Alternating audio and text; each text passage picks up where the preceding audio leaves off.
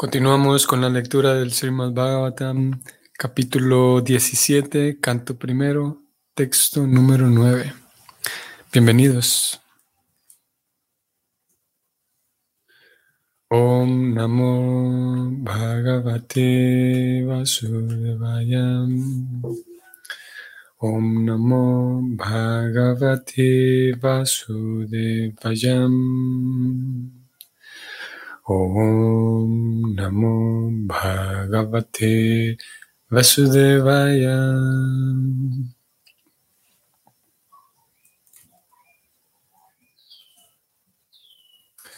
सौरभे यत्र शुचौ पितुतिवृसलद्भायं मरोदिरं ते कलनं मयिषस्तरीम् Traducción.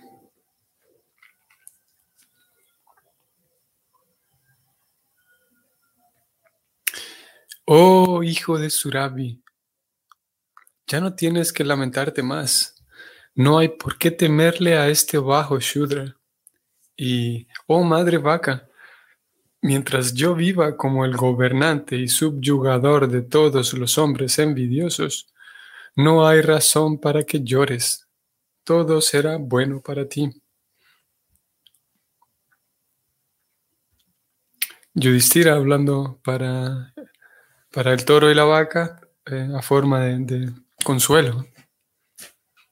Así como uno también eh, ofrece estas palabras. Ustedes todo lo hemos notado cuando eh, podemos intentar tranquilizar a alguien Siempre decimos así, no te preocupes que yo aquí estoy. es lo mismo que está haciendo aquí Yudhishthira. Dicen, no se preocupen que yo, mientras yo ande por aquí, no les va a pasar nada, ya no lloren, todo estará bien, no se preocupen. Vamos al significado. ¿Mm?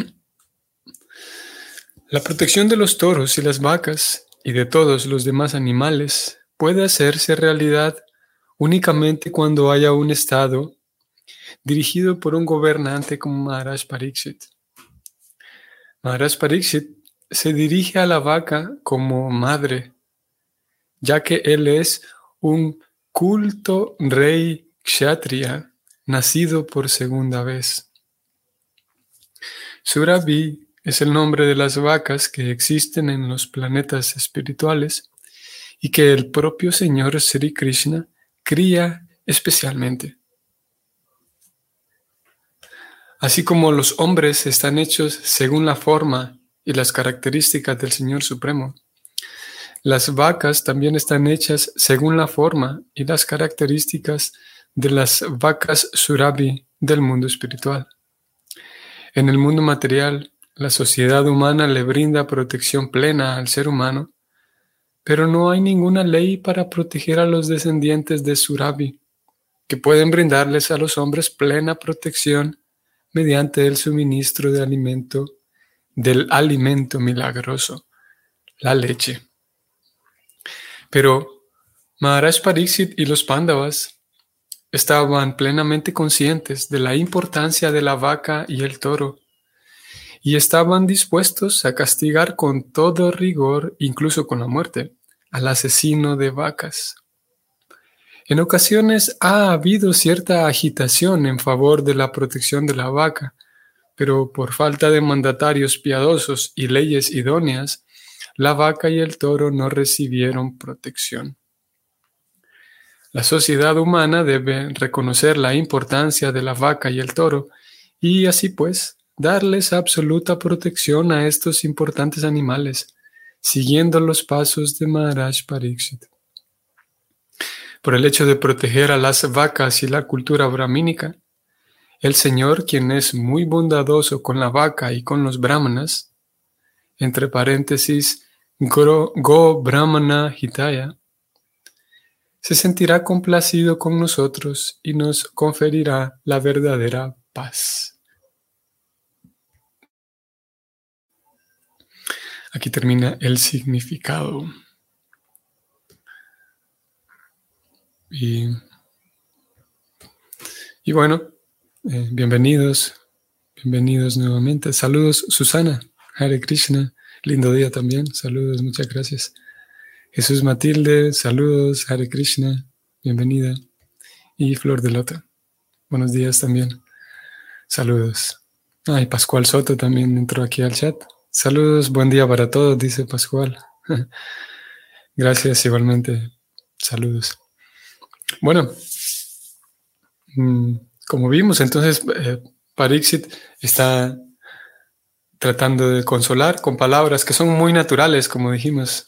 Es muy natural y, eh, sí, muy intuitivo, digamos, esta respuesta, esta reacción de alguien que ve el sufrimiento de, de alguien más y que se siente en, capacidad de ayudar al otro y generalmente uno termina diciendo, no te preocupes, ya todo está bien, eh, ya no llores más. Y es lo que hace aquí Yudhishthira. En el significado veremos un par de cosas interesantes. Como vimos, continúa el tema de la protección a los animales, especialmente la protección a las vacas. Es curioso que, que podría parecer redundante. Prabhupada continúa insistiendo, estamos ya en el verso 9, y Prabhupada sigue haciendo hincapié en el mismo punto, el cuidado de los toros y las vacas, y es un punto que ya lo mencionó, lo reiteró y lo vuelve a plantear, la protección de las vacas y los toros. Y lo ha, como digo, las razones las presenta una y otra vez, porque Krishna es el, el protector de las vacas, de los brahmanas, y aquí introduce un par de conceptos o, un par de ideas nuevas, voy a subrayarlas. Y esta primera, a ver, voy a subrayar varias ideas que ya las hemos venido viendo, como por ejemplo esta, la primera, eh, las primeras tres líneas, en donde él dice que para que se dé una buena protección de vacas y toros, eso va a ser únicamente posible cuando en el Estado hayan gobernantes como Maharaj Pariksit que eso ya lo leímos, ya lo sabíamos, o ya él lo mencionó en versos previos, de que se requieren buenos gobernantes, no solamente gobernantes eh, mal electos, mal, o, mal elegidos por, por ciudadanos que, no tienen un buen criterio. Y cuando yo leí esto, y cuando lo leo, cuando leo este tipo de cosas, esto que estoy subrayando aquí, me deja pensativo, me hace pensar, y es que en la medida en la que avanza Kali Yuga, aparentemente hay cada vez menos capacidad en los gobernantes. Sin embargo, aquí Prabhupada dice que ah, será posible que se cuide bien y se proteja a los toros y las vacas cuando haya un buen gobernante como Maharaj Pariksit. En alguna ocasión, mm, le preguntaron a la Prabhupada que, que cómo era eso de que los 10.000 años de la era dorada, algunos de ustedes tal vez lo, recordarán o lo sabrán, voy a mencionarlo brevemente. En, algunos, en algunas ocasiones, Prabhupada menciona que hay en Kali Yuga, hay algo llamado como la era dorada, que son de 10, es una duración de 10.000 años. Y en esa era dorada que comienza con la aparición de Chaitanya, la manifestación de Chaitanya, de ahí en adelante se cuentan 10.000 años, en los cuales aparentemente hay una, eso, una, una a pesar de Kali ser oscuro, eh, eh, de una forma alegórica, hay oscuridad en la era de Kali. Aún así, se, se abre, digamos, una ventana, un portal, que es la era dorada, iniciada por el señor Chaitanya, que es una, el avatar dorado, y a partir de ahí esos 10.000 años van a ser de florecimiento espiritual. Entonces alguien le preguntó a Prabhupada que, si la Prabhupada, ¿eso quiere decir que en, esos próximos 10.000 años todos van a ser Vaishnavas, todos van a ser devotos de Krishna? Y Prabhupada dijo que no, que eso no es posible. Lo que ocurre dentro de esa era dorada que, que está a su mismo tiempo está dentro de Kali Yuga, es que las condiciones son favorables para aquellos que están cultivando vida espiritual. O sea, para una persona que vive en Kali Yuga y que ha decidido eh, dedicarse seriamente a su propio cultivo espiritual, entonces aquella era dorada de 10.000 años va a favorecer de manera especial a esa persona. y se le, se le presentarán facilidades que son propias de otras eras, que en Kali Yuga generalmente no hay ese tipo de facilidades, pero que se le presentarán a una persona decidida sinceramente al cultivo espiritual. No, querría decir que todas las, personas van a abrazar de manera eh, agradada y de manera eh, consciente y feliz, van a abrazar la vida espiritual.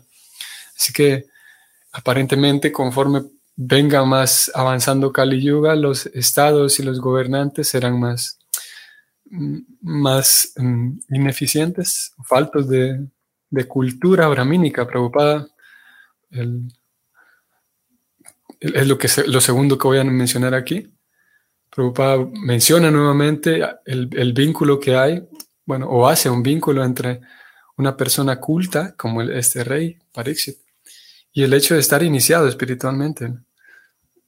Que lo, lo hablamos hace un par de días atrás, se lo vuelve a mencionar aquí. Él dice que él, eh, era un rey culto, nacido por segunda vez. Y esto, como ya lo vimos, nacido por segunda vez se refiere a haber estado iniciado espiritualmente. Que podríamos, eh, podría equipararse o podríamos hacer una semejanza con, el bautismo, el bautizo, bautismo en la en la teología y en la tradición cristiana de una persona que, que decide de manera, claro que hoy, hoy por hoy hay diferentes formas de ese sacramento, pero ah, ah, se, se, comprende que la persona está de manera voluntaria, está decidiendo comenzar a llevar una nueva vida de ahí en adelante. Entonces Prabhupada vuelve a mencionar eso, lo deja ver ahí entre líneas. El, vínculo este entre estar iniciado o, el hecho de que Parixit estaba iniciado, lo cual él está llamando aquí nacer por segunda vez y ser una persona culta. A subrayar algo más.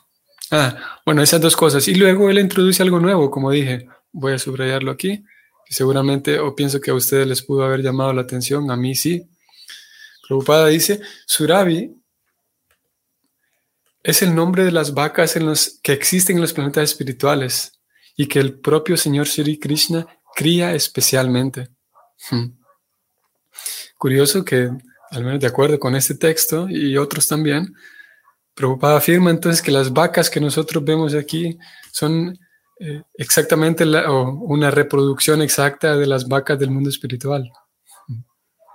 Y es un aporte interesante de parte del Bhakti que se atreve, como lo hemos dicho en tantas ocasiones, el Bhakti de manera sencilla y de manera sin muchos rodeos y de manera directa nos informa que de, qué manera está diseñado el mundo espiritual y qué hay en el mundo espiritual. Y aquí de manera simple, Prabhupada dice, sí, esas mismas vacas que nosotros vemos son una réplica de las mismas vacas que hay en el mundo espiritual. Así que por lo menos ya tenemos un, dato. Cuando regresemos al mundo espiritual, estamos seguros que vamos a encontrar vacas. bueno, estamos seguros que vamos a encontrar muchas otras cosas, porque hasta este capítulo 17 hemos leído tanto del mundo espiritual que tenemos bastante información. Pero el punto es este, de que esas vacas, Prabhupada lo, lo introduce aquí, lo dice así, esas vacas son una réplica son las, vacas que existen en el mundo espiritual, las mismas vacas que él cría. Sigo leyendo en donde él dijo esto, otro, también es una idea nueva en, este, en esta lista de, significados que hemos visto hasta este, hasta este verso 9. Prabhupada dice, así como los hombres están hechos según la forma y características del Señor Supremo, diríamos de otra manera, a imagen y semejanza de Dios. Es lo mismo dicho con otras palabras. Asimismo, las vacas también están hechas a imagen y semejanza de las vacas surabi del mundo espiritual. Como digo, este es un, dato nuevo que él introduce. Voy a leer esta pregunta de Jesús Matilde. Prabhu, por favor, ¿en qué libro se encuentra esta mención de la era dorada? Hmm. Esta mención de la era dorada, el mismo Sila Prabhupada la, la, la hace en varios libros no es que vamos a encontrar, digamos, eh, un capítulo especial en el Srimad Bhagavatam que, que describa completamente la era dorada. Como por ejemplo ahora estamos leyendo aquí en el Bhagavatam, estos nueve versos que hemos leído de este capítulo han hablado de Kali Yuga, ¿verdad? Kali Yuga y las vacas, los toros. Y, nosotros no es que vayamos a encontrar un texto así en particular que en donde se profundice con mucha, con mucho detalle esa era dorada. No. Entonces voy, a conseguir algunos textos, Jesús Matilde, y en algún día de estos los voy a compartir para que podamos leer con mayor detalle este tema. Saben que en una ocasión, esto fue en, esto fue en, Inglaterra, en el templo de Iskon en Inglaterra. Ellos, así como en varios otros lugares de Iskon, hoy por hoy, hay algunos lugares que, tienen sus vacas y tienen, tienen el cultivo de las vacas y, tienen alguna hortaliza y etcétera. Ocurre en varios lugares. Entonces en Inglaterra tenían algunas vacas y habían, no recuerdo cuántas eran, creo que eran dos de ellas que estaban bastante enfermas o, bastante ancianas. Entonces, por alguna otra razón, por algún arreglo de la providencia y el destino más bien, eh, alguna gente del gobierno se enteró que, el, templo de Iskon tenía un par de vacas que estaban muy delicadas de salud. Así que el gobierno de alguna manera se las arregló para pedirle al templo que sacrificara las vacas porque estaban sufriendo mucho. Y que les las sacrificaran de alguna manera, que les inyectaran algo. No hay un procedimiento para eso. La cosa está que el gobierno hizo una presión para que para que se detuviera esa injusticia que estaba ocurriendo en el templo Hare Krishna, que las vacas estaban sufriendo. Y muchos devotos estuvieron en contra y, hubo todo un, eh, un intento por, por, una protesta también, no protesta en la calle, sino también una, una protesta en el sentido de, presentar una, una posición que defendía a las vacas y defendía obviamente también nuestra nuestra cosmovisión, nuestra forma de ver a los animales.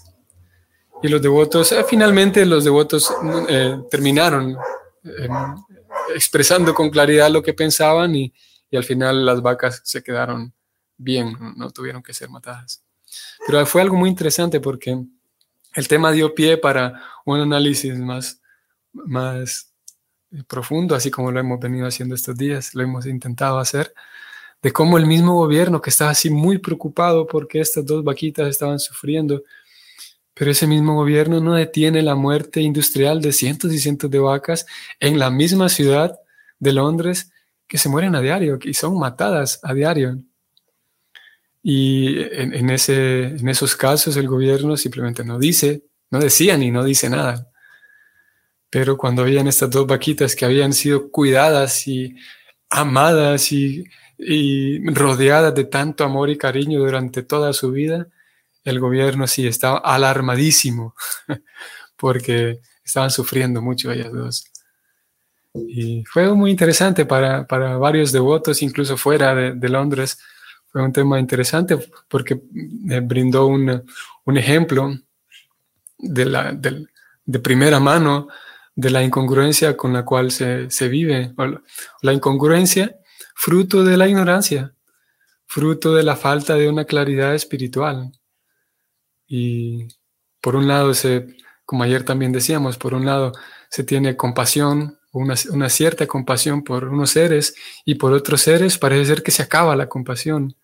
Cuando, la, cuando hay cientos de vacas que están muriendo y siendo maltratadas, y no solamente muriendo y siendo maltratadas, sino la vida misma que llevan antes de llegar a, a ser sacrificadas, es, terriblemente cruel. Las vacas, y no solo las vacas, sino las gallinas, los, los cerdos, animales que son criados, son, son cultivados, pareciera como si fuera un cultivo de, plantas, que se, se, les ve como literalmente como objetos, como algo que se puede cultivar y producir. Y como digo, pollos, gallinas, cerdos, vacas y la vida que llevan ellos hasta llevar al momento, hasta que llegan al momento del sacrificio, de la muerte, es una vida completamente terrible, es salvaje, es salvaje y cruel. Pero después si tenemos compasión por, por las tortugas y, y las, los delfines y etcétera. Y como hemos venido hablando estos últimos días acerca de la compasión por los niños que aún no nacen, los niños que son matados en el vientre, a lo que, a lo que curiosamente y de manera muy experta, hoy por hoy, de manera muy experta, porque hay gente muy inteligente detrás, o gente con inteligencia no espiritual, pero con una buena inteligencia material. Eh, hoy por hoy se usan diferentes medios para, para proceder con eso. Y en algunos, en la mayoría de los casos, a la persona común, a la persona desprevenida, como decíamos, se le hace creer que, que es algo que no, tiene nada de malo. Matar a una persona no tiene nada de malo. Incluso se llega a modificar el, el lenguaje mismo, la forma en la, que, en la que se describe el acto de matar a un niño, ahora no solamente, ya no se le llama así, un, un aborto, sino más bien la interrupción del embarazo. Que es técnicamente un eufemismo. Técnicamente es una, una forma de escribirlo, pero que no se escuche tan cruel. La interrupción del embarazo. Y luego le agregamos por los derechos de la mujer. Y lo cierto es que algo que, algo que se interrumpe generalmente se reanuda. Yo interrumpo la clase, por ejemplo, porque ya vengo, voy a, reparar algo y regreso. Una interrupción eh, puede llevar implícito el hecho de que se reanuda la actividad, pero en, el, en, un aborto no hay ninguna reanudación porque el niño es matado y generalmente de manera muy cruel. Ahora, eh, con respecto a todo esto, respecto a, si bien es verdad, Prabhupada ha venido hablando del cuidado de las vacas y los animales, nuevamente hoy voy a subrayarlo eh, nuevamente hoy estoy bajando aquí en el significado. Prabhupada habla de todos los animales, de la protección de todos los animales, él dice en la primera línea. Y hay una sensibilidad, como también lo dijimos hace algunos días, y como está escrito en las escrituras, en los libros, se describe que las características Vaishnavas es que el Vaishnava siente el dolor de los demás. El Vaishnava con un amor sabio, con, con suficiente, no con un amor eh, puramente sentimental, sino con sabiduría también, eh, con, con, compasión, pero con sabiduría. El Vaisnava va despertando compasión por los demás. Entonces, eso por un lado, y por otro lado tenemos la realidad sociopolítica, en donde hay personas que con buen corazón van y protestan, digamos, en las calles y hacen todo dan mucha energía, digamos, para el bienestar de los animales, de los delfines, del planeta mismo, de los árboles. Si la preocupada en, en varias ocasiones, él describió que nosotros, como ISCON, y él mismo como fundador de ISCON, él dijo, nosotros, si bien es verdad, sabemos muy bien y hablamos de la protección de los animales, o, y, eh, nosotros no vamos a, necesariamente ir a una marcha en la calle para que se protejan los animales, Prabhupada dijo. Nuestra tarea es otra. Nuestra tarea es enfocarnos en el conocimiento espiritual, Prabhupada dijo. Porque ya hay muchas personas tratando de ayudar a los animales. Ya hay muchos grupos tratando de ayudar a, los animales, al planeta. Hay muchos grupos tratando de, ayudar a los derechos humanos. Hay muchos grupos ya tratando, por ejemplo, de prevenir el, de ayudar a que el aborto no avance más, de argumentar a favor de la vida del niño. Ya hay muchos grupos que están haciendo eso. Prabhupada dice, nuestra labor es más bien centrarnos en la educación espiritual. Y es una manera interesante de resolverlo porque podría dar la impresión, yo estos días he venido hablando del aborto, y podría dar la impresión de que, de que nosotros como estudiantes del, del Bhakti eh, tendríamos que ir también a, una marcha a favor de, del, o, en contra de que se legalice el aborto y ese tipo de cosas. Y si bien es verdad, nuestra postura, de acuerdo a como las escrituras lo presentan, es la, la no violencia hacia ningún ser viviente. Pero en fin de cuentas, nuestro tema central es el servicio a Krishna. Y ya hay muchas instituciones, muchas personas que se están encargando en la sociedad de proteger los derechos de todos estos, eh, por este, en este caso animales, vacas, eh, pollitos, gallinas, perros en la calle, de niños que van a ser abortados. Ya hay muchos grupos tratando de ayudar a ellos. Y lo que no hay, decía Prabhupada, es personas en la sociedad que brinden ciencia espiritual a los demás. Así que esa es nuestra labor, él decía. Nuestra labor es que mantener los principios espirituales, conocer cuáles son los principios espirituales, conocer la teoría, conocer los conceptos espirituales y practicarlos en la medida en la que mis recursos, mi inteligencia me los permiten. Si yo voy ejemplificando esos preceptos y esos conceptos en mi vida, entonces soy portador de una solución, estoy siendo portador de una solución a una gran problemática social y es la falta de conocimiento espiritual. A pesar de que, y sin duda ustedes y yo no somos maestros espirituales, no somos guías espirituales, no somos santos ni nada de eso, pero sí podemos en cierta medida captar en nuestro corazón, en nuestro cerebro, lo que podamos, algunos conceptos, algunos preceptos, alguna teoría del mundo del tema espiritual y al mismo tiempo transmitirlo en nuestra vida. Y eso, ese tipo de personas hace falta en el planeta. Personas que, que, mantengan viva una tradición espiritual. Y aquí entra nuestra labor.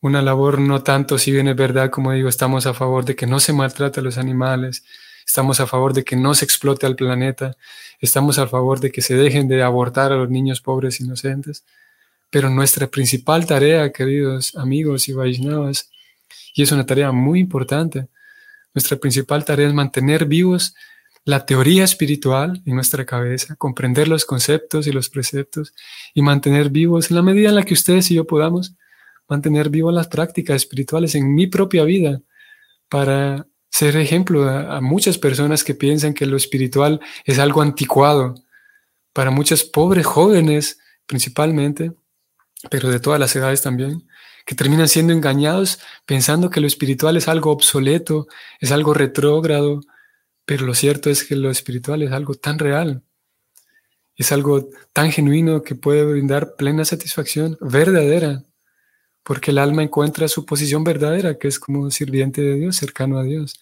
Y esa es nuestra principal labor. En la medida en la que podamos, no hace falta que seamos un, Superman, no hace falta que seamos un sannyasi, un, un superhéroe para, para aportar esto a la humanidad. La humanidad sí necesita ver pequeños ejemplos, pequeños y grandes ejemplos de cómo la espiritualidad es algo real. No es ni aburrido, ni anticuado, ni retrógrado, sino es algo real, es algo bello realmente, en la medida en, lo que, en la que lo vivimos de manera genuina. Y el Bhakti busca eso, que lo vivamos de manera genuina, que no seamos seguidores ciegos, sino que realmente vivamos el proceso espiritual, como Krishna le dice en la, Gita a Arjuna en el 9.2, lo vivamos con alegría, con satisfacción, que leamos estos libros y que a la lectura de estos libros nos reporta satisfacción intelectual, el intelecto queda satisfecho al, al conocer y al profundizar en los temas que tienen que ver con el alma.